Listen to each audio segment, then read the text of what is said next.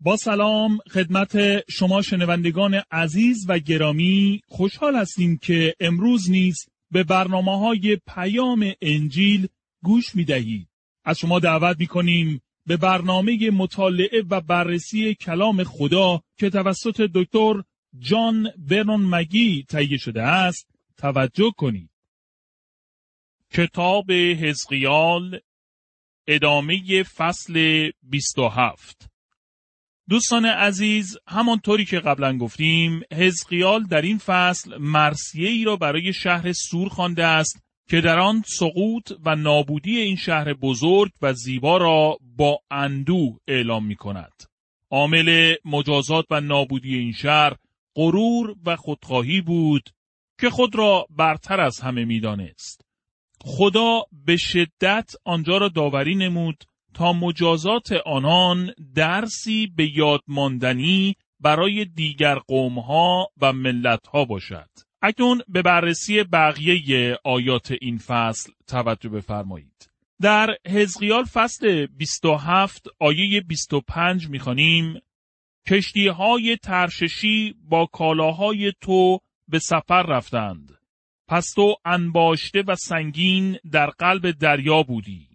کالای شهر سور با کشتی های تجاری بزرگ به مناطق دوردست هم می شدند. شهر سور یک مرکز بزرگ تجاری و اقتصادی بود. تاجران و فروشندگان از تمام مناطق دنیای آن روزگار برای خرید و فروش به این شهر می آمدند. تقریبا هرچه می خواستید را می توانستید در شهر سور پیدا کنید. در آیه 17 در این فصل گفته شده که قوم اسرائیل در بازارهای این شهر معامله می کردند. گندم، حلوا، اصل، روغن، زیتون و مخلوطی را که شاید نوعی دارو بود را به آن شهر برای فروش صادر می کردند. می توانستید در بازارهای شهر سور هر چیزی را خریداری کنید. اگر بخواهید تصویری از شهر سور را به عنوان یک مرکز تجاری بزرگ مشاهده کنید، شهر عظیم بابل را خواهید دید که در نبوتی در مورد آن اعلام شده که در آینده یک مرکز اصلی تجارت، مذهب و سیاست دنیا خواهد شد. پایتخت ضد مسیح خواهد بود. این نبوت در کتاب مکاشفه فصل 18 آیه 11 الی 14 نوشته شده است. تاجران دنیا نیز برایش عزا گرفته زار زار خواهند گریست. زیرا دیگر کسی نخواهد بود که اجناسشان را بخرد. این شهر بزرگترین خریدار اجناس ایشان بود. اجناسی نظیر طلا و نقره، سنگهای قیمتی و مروارید، کتانهای لطیف و ابریشمهای ارغوانی و قرمز. انواع چوب های معطر و زینت آلات آج، گرانترین کندکاری های چوبی، مس و آهن و مرمر، ادویه و عطر، بخور و پماد، کندر و شراب و روغن زیتون، آرد ممتاز و گندم، گاو و گوسفند، اسب و عرابه، بره و جانهای انسانها. تاجران اشک ریزان خواهند گفت تمام چیزهای دوست داشتنیت را از دست دادی. آن خوراکهای لذیذ و تجملات زیبا و خیره کننده ای که برایت آنقدر عزیز بود هرگز دوباره نصیبت نخواهد شد. دیگر خبری از آنها نیست. در اینجا تصویری از شهرهای امروز مانند لندن، پاریس، روم، نیویورک و لس آنجلس را مشاهده می کنیم. می توانید هر چیزی را که بخواهید در این شهرها خریداری کنید. اگر پول و سرمایه داشته باشید می توانید بخرید. امروزه در دوران سرمایهداری و مادیگرایی زندگی می کنیم همانطوری که وضعیت شهر سور در آن روزگار چنین بود. شهر سور مانند یک کشتی بزرگ بود. هرچه مردم احتیاج داشتند در آن کشتی بود و نوای موسیقی به گوش می رسید. خنده و لذتجویی همه جا دیده می‌شد. شراب و انواع نوشیدنی ها در دسترس همه بود و آنگاه تمام اینها ناپدید شد. خدا شهر را داوری و مجازات نمود. اکنون در اینجا مرسیه و ناله را برای آن شهر بزرگ میشنویم. همین موضوع دقیقا آنچه است که برای دنیا در زمان آخر اتفاق خواهد افتاد. در آن روزهای آخر بازار سهام و تجارت سقوط خواهد کرد و هرچه که ذخیره و پسنداز کرده اید هیچ ارزش و اعتباری نخواهد داشت و هرچه تصور می کردی که دارای ارزش است ناگهان بیهوده و بیارزش خواهد شد و مانند خاک و خاکستر خواهد بود. چه روز پر از اندوه و غمانگیزی بود روزی که شهر سور سقوط کرد. چقدر اندوه بار و غمناک است وقتی همین اوضاع دوباره برای دنیا اتفاق بیفتد. مراقب و هوشیار باشید. به این دنیا امیدوار نبوده و وابسته به آن نشوید. من فکر می کنم که مردم بایستی از رفاه اجتماعی امروزه لذت برده و خوشحال باشند. هیچ خطا و اشتباهی در آن نیست ولی باید مواظب باشید که تبدیل به یک عادت منفی یا یک بت نشود. متاسفانه امروزه برای بسیاری از مردم دنیا رفاه و لذت دنیا مانند بتی است که به عبادت او مشغولند. حتی در تعداد زیادی از کلیساهای دنیا تعلیم کتاب مقدس واقعا کم است. برای بسیاری از افراد ایماندار بودن نقشی است که به نمایش می‌گذارند. به یکدیگر دست داده و در مراسم شرکت نمودن را مشارکت مینامیم و درباره آن حرف می‌زنیم. بعضی اوقات نیز آیه ای را از کتاب مقدس بر زبان میآوریم تا نشان دهیم که مذهبی و ایماندار هستیم و خود را مشغول به انجام مراسم کلیسا می کنیم. مردم در شهرهای سور و اورشلیم نیز چنین کردند و خدا ایشان را نابود نمود. خدا آنان را از بین برد چون آنها دارای فرصت، امتیاز و مسئولیتی بودند که به آن بیتوجهی کردند. در حزقیال فصل 27 آیه 32 الی 36 می‌خوانیم و این مرسیه را برای تو خواهند خواند در تمام دنیا شهری به زیبایی و عظمت سور نبود ولی می‌بینید حالا چگونه در وسط دریا خاموش شده است ای سور اموال و ثروت تو بسیاری از قومها را سیر می کرد. پادشاهان جهان را با کالاهای صادراتی خود ثروتمند می نمودی. اما اینک در هم شکسته شده زیر دریا مدفون شده ای. تمام کالاها و کارکنانت با تو هلاک شدند. همه ساحل نشینان از آنچه به سر تو آمده است حیرانند. پادشاهان ایشان وحشت زده و پریشان حال می باشند. تجار ممالک سر خود را تکان می دهند چون سرنوشت تو وحشتناک است و تو برای همیشه از بین رفته ای. شهر سور مانند کشتی بزرگی بود که در دریا غرق شد و هر آنچه در آن بود به زیر آب رفت. وقتی در میان ویرانه های شهر سور قدم می زدم هیچ آواز موسیقی و خنده ای را نمی شنیدم. نمی توانستم هیچ یک از ساختمان های عظیم یا طلا و نقره را در آنجا ببینم. تمام آنچه در آنجا دیدم تکه های شکسته کوزه ها و آثار ویرانه ای بود که نشان می‌دادند زمانی در آنجا شهری بزرگ وجود داشته است. و خدای آسمان می‌گوید من تو را داوری و مجازات کردم. این تصویر شهر سور باید پیامی برای ما و نسل امروزی باشد. دوستان عزیز در اینجا مطالعه و بررسی فصل 27 در کتاب حزقیال به پایان می‌رسد و اکنون به بررسی فصل 28 در این کتاب توجه بفرمایید. کتاب حزقیال فصل 28 موضوعات اصلی این فصل عبارتند از داوری بر علیه فرمانروایی سور داوری بر ضد پادشاه سور داوری بر علیه فرمانروایی سور در این فصل داوری بر ضد فرمانروا و پادشاه سور و سیدون را مشاهده می کنیم.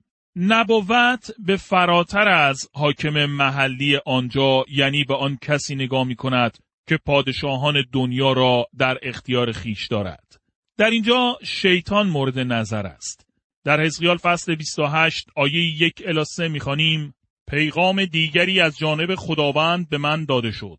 ای انسان خاکی به حکمران سور بگو که خداوند میفرماید تو به قدری مغرور شده ای که فکر می‌کنی خدا هستی و در قلمروی خود که جزیره است در وسط دریا مانند یک خدا بر تخت نشسته ای. هرچند به خود میبالی که مثل خدا هستی ولی بدان که انسانی بیش نیستی تو می‌گویی از دانیال داناتری و هیچ سری از تو مخفی نیست. دوباره کلام خدا به حزقیال گفته می شود و این دفعه دو پیام هستند یکی برای فرمانروایی سور و دیگری برای پادشاه آنجا.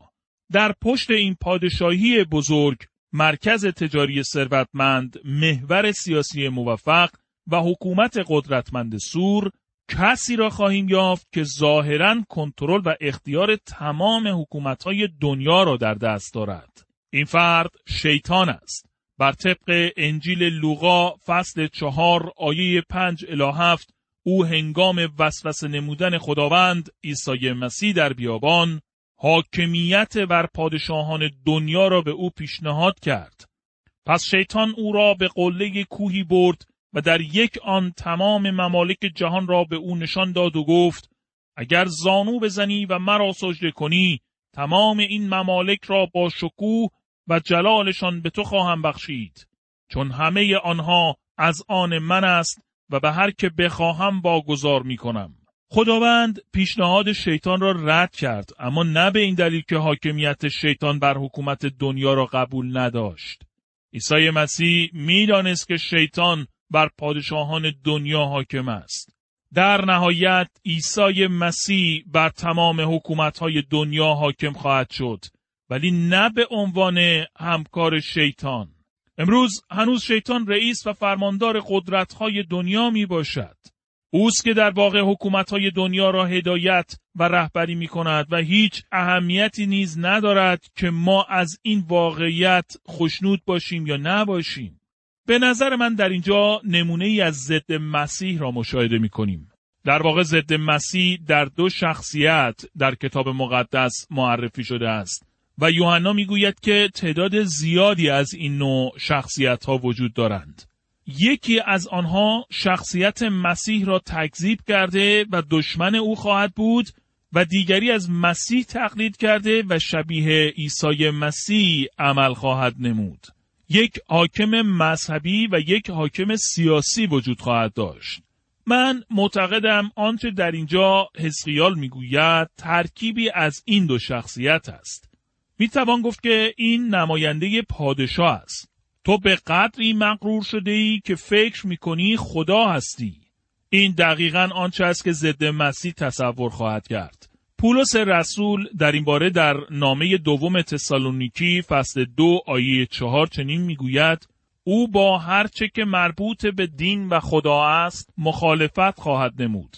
حتی وارد خانه خدا خواهد شد و در آنجا نشسته ادعا خواهد کرد که خداست.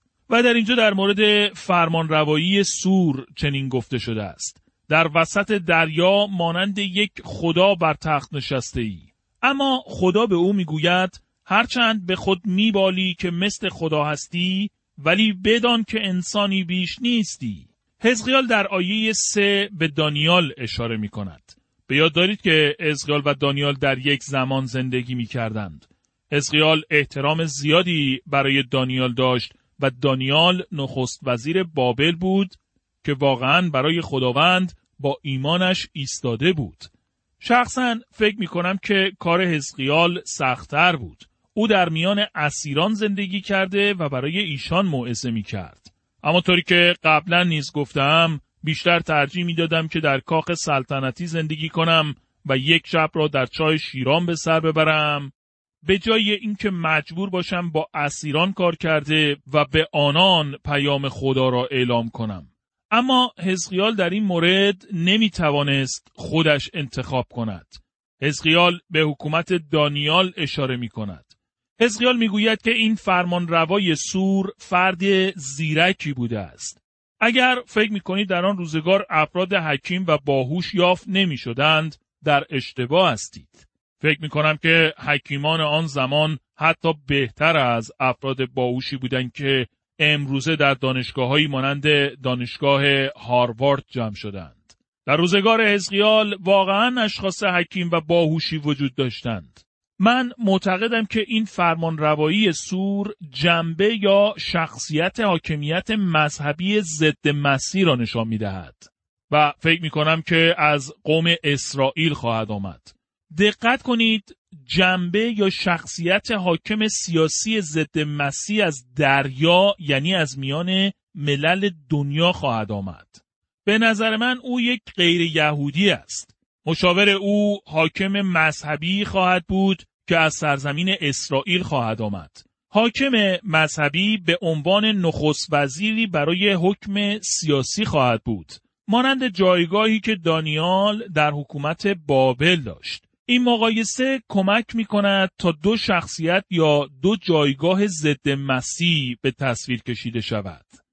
داوری بر ضد پادشاه سور در حزقیال فصل 28 آیه 11 می‌خوانیم بار دیگر خداوند به من فرمود حزقیال اجازه نمی‌دهد کسی فراموش کند که او عقاید و افکار خودش را بیان نمی کند بلکه پیام خدا را به آنان اعلام می کند. مرسیه ای را برای شهر سور شنیدم. درباره فرمان روایی سور صحبت کردیم و اکنون مرسیه ای برای پادشاه سور را خواهیم شنید. در اینجا در واقع پادشاه محلی سور مورد نظر نیست. پادشاه بودن در آن روزگار کار ساده ای نبود. تاج بر سر داشتن آسان نبود. شکوه و جلال پادشاهی مدت زیادی دوام نداشت. در پشت حکومت سور در واقع شیطان پادشاه اصلی بود. حزقیال فصل 28 یکی از معدود متنهایی در کلام خدا است که به ما ریشه و اصل شیطان و شریر را معرفی می کند. به آیات بعدی با دقت توجه کنید در حزقیال فصل 28 آیه 12 گفته می شود ای انسان خاکی برای پادشاه سور گریه کن به او بگو که خداوند میفرماید تو مظهر کمال حکمت و زیبایی بودی. شیطان حکیمترین مخلوق بوده است. این نکته را به یاد داشته باشید که شیطان نیز یک مخلوق است. او از همه نظر به طور کامل زیبا آفریده شده بود. اگر در مورد شیطان به عنوان موجودی که دارای شاخها پنجه ها و چهره زشت است فکر می کنید در اشتباه می باشید. این نوع تصویر از شیطان در واقع از افسانه های یونانی آمده است که در قرون وسطا در میان مسیحیان رواج یافت و ریشه اصلی آن به آسیای صغیر باز می گردد. در پرغامه معبد بزرگ آپولو وجود داشت و همچنین معابدی در قرنطیه و در افسوس را می‌توان نام برد که در آنها خدای لذت پرستیده می‌شد که بطری بود با شاخهایی مانند بز و بر طبق افسانه ها در میان تاکستان ها میدوید و خدای شراب بود. در این استوره ها او موجودی بوده است با شاخها، پنجه ها و چهره زشت که آن را در افسانه های یونان میابیم. اما کلام خدا شیطان را به این صورت معرفی نمی کند. کتاب مقدس او را موجودی کاملا زیبا و جذاب معرفی می کند. اگر می توانستید او را ببینید می دیدید که او زیباترین موجودی است که تا کنون آفریده شده است. شاید شنیده باشید که مردم درباره رهبران بعضی از گروه های انحرافی چقدر از زیبایی و جذابیت آنان تعریف می کنند. مردم چنین فردی را در واقع پرستش و ستایش کرده و او را به مقام خدایی می رسانند.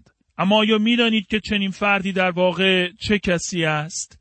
او یک خادم شیطان است و باعث گمراهی و سقوط انسان ها می شود. چقدر خادمین شیطان خطرناک می باشند. پولس در مورد خادمین شیطان در نامه دوم قرنتیان فصل 11 آیه 13 الی 15 چنین نوشته است این قبیل افراد هرگز از جانب خدا فرستاده نشدند ایشان فریبکارانی هستند که از سادگی شما سوء استفاده کرده خود را رسولان مسیح معرفی کردند اما جای تعجب نیست چون اگر شیطان می‌تواند خود را به صورت فرشته نور درآورد خدمتگزارانش نیز می‌توانند خود را به شکل خدمتگزار خدا درآورند اما سرانجام ایشان به سزای اعمال زشت خود خواهند رسید. در اینجا حزقیال می‌گوید تو مظهر کمال، حکمت و زیبایی بودی. چه چیزی عامل سقوط و نابودی او شد؟ در آیه پانزده به این سوال پاسخ داده می شود. در حزقیال فصل 28 آیه 13 الی 14 می خانیم و در عدن که باغ خدا بود قرار داشتی. خود را با انواع سنگ های گرانبها از قبیل عقیق سرخ، یاقوت زرد، الماس، زبرجد، جزع، یشم، یاقوت کبود، یاقوت سرخ و زمرد تزئین می کردی. زیورهای تو همه از طلا بود. تمام اینها در آن روزی که به وجود آمدی به تو داده شد. تو را به عنوان فرشته نگهبان انتخاب کردم. تو در کوه مقدس من بودی و در میان سنگ های درخشان راه می رفتی. در عدن که باغ خدا بود قرار داشتی. هیچ یک از پادشاهان سور در باغ عدن نبوده است. خود را با انواع سنگ های گرانبها تزئین می کردی. می توانید تصور کنید چه موجود زیبایی بوده است؟ تمام اینها در آن روز که به وجود آمدی به تو داده شد. با توجه به متن آیه 13 در زبان اصلی چنین نوشته شده است و صنعت دفها و نایهایت در تو از طلا بود که در روز خلقت تو آنها مهیا شده بودند. شیطان نه تنها می توانست آواز بخواند بلکه خود موسیقی بود. آیا می دانید اصل و شروع موسیقی بر روی زمین از چه زمانی بوده است؟ به کتاب پیدایش فصل چهار آیه 21 توجه کنید و در آنجا خواهید دید که از خاندان قائن ساختن ابزار موسیقی شروع شده است. و وقتی بعضی از موسیقی های امروزی را میشنویم یقین دارم که از همان اجداد و نسل قائن چنین آوازها و قطعه های موسیقی ساخته شدند. شیطان یک موسیقیدان و خواننده نیز بوده است. او نه تنها زیبا جذاب و باهوش بود بلکه هنرمندی عالی نیز بود شیطان فرشته نگهبان بوده است یعنی او از تخت و عرش خدا محافظت می کرد. منظور از عدن در این آیات باغ عدن بر روی زمین نیست بلکه تصویری از بهشت آسمانی می باشد. شیطان زمانی حق ورود به بهشت را داشت و قبل از سقوطش از آنجا به عنوان فرشته نگهبان به خدا خدمت می کرد. در برنامه آینده بررسی خواهیم کرد که چه عاملی باعث سقوط و رانده شدن او از بهشت آسمانی و در نتیجه داوری و مجازات او شد. شنوندگان عزیز در اینجا وقت برنامه امروز ما به پایان می رسد. از شما دعوت می کنیم در برنامه آینده نیز به مطالعه و بررسی کلام خدا توجه کنید.